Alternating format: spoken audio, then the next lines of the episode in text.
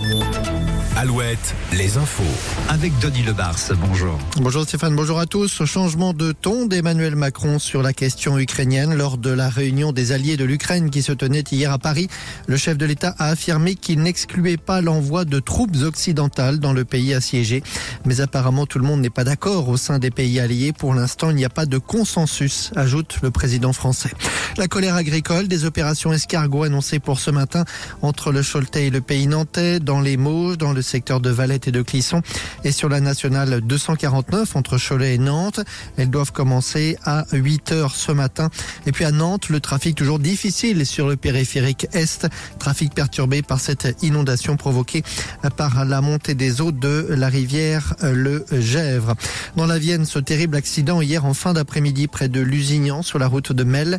Un accident impliquant deux voitures et un poids lourd. Le bilan est lourd. Deux morts, une femme et une enfant de deux ans. Blessé grave et trois autres blessés. Football, la Ligue 2, une passe difficile pour Angers, encore battu hier soir. Le SCO, toujours deuxième, a perdu 2 à 0 à Caen. Et puis on joue les cartes de finale de la Coupe de France cette semaine. Premier match ce soir entre Lyon et Strasbourg.